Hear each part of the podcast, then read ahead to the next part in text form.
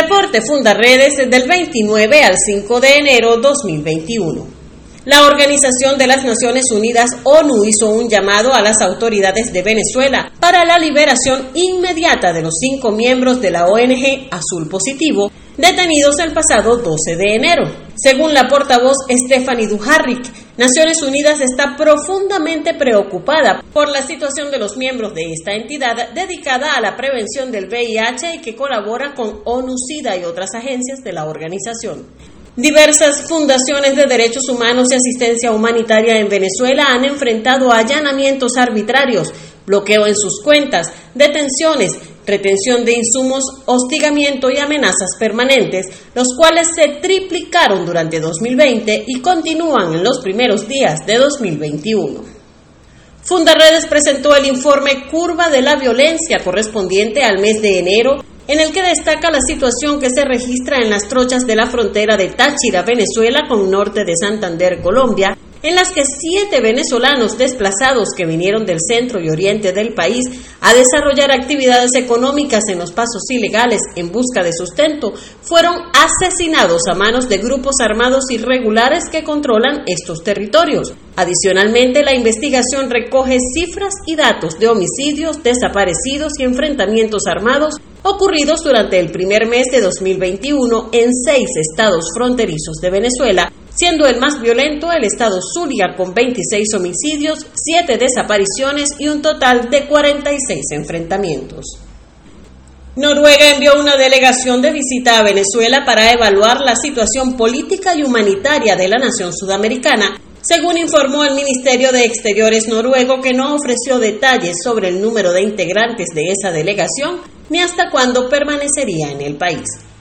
Fundaredes documenta a diario las vulneraciones de derechos humanos que ocurren en Venezuela durante la pandemia por la COVID-19 y en medio de este escenario creó su Observatorio de Educación, iniciativa que permite articular con plataformas, alianzas y movimientos que desarrollan tareas en el área educativa. En este sentido, miembros de este equipo de activistas alzaron la voz por la precariedad en la atención de salud que padecen los docentes en Venezuela, donde se destruyó por completo la infraestructura de servicios médicos y previsión social, mientras que los salarios no alcanzan a cubrir ni siquiera las necesidades básicas de alimentación.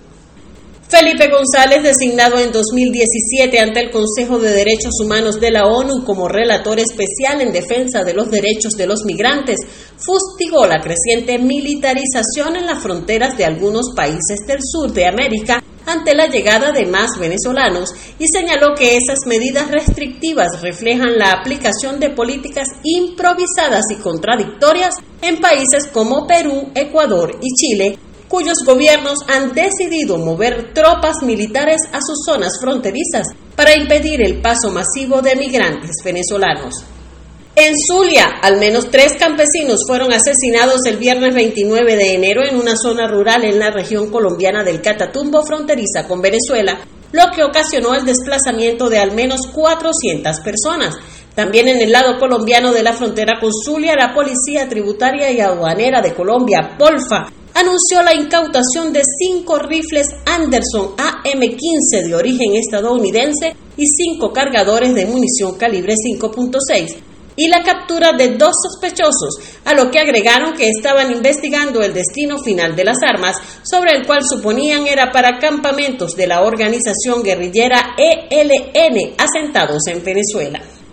En Falcón, en la población de Mitare, parroquia del municipio Miranda, las autoridades desmantelaron una pista ilegal que se presume era utilizada por el narcotráfico. Durante el procedimiento fueron detenidos tres hombres, entre ellos un funcionario de la Guardia Nacional.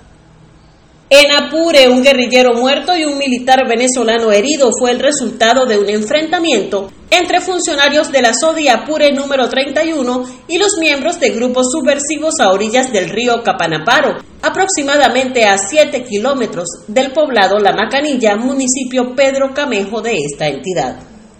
En Bolívar, habitantes de la comunidad indígena San Luis de Morichal, ubicada en el municipio Sifontes, sector 4 de Cuyuní, denuncian invasión arbitraria por parte de grupos mineros irregulares. Aseguraron que los irregulares hacen masacres para crear terror y posteriormente apoderarse de las tierras para extraer el oro, por lo que las más de 300 familias indígenas que habitan esta zona temen por sus vidas. Comparte, ayudemos a vencer la censura en Venezuela. Consulta esta y otras informaciones en nuestro portal www.fundaredes.org.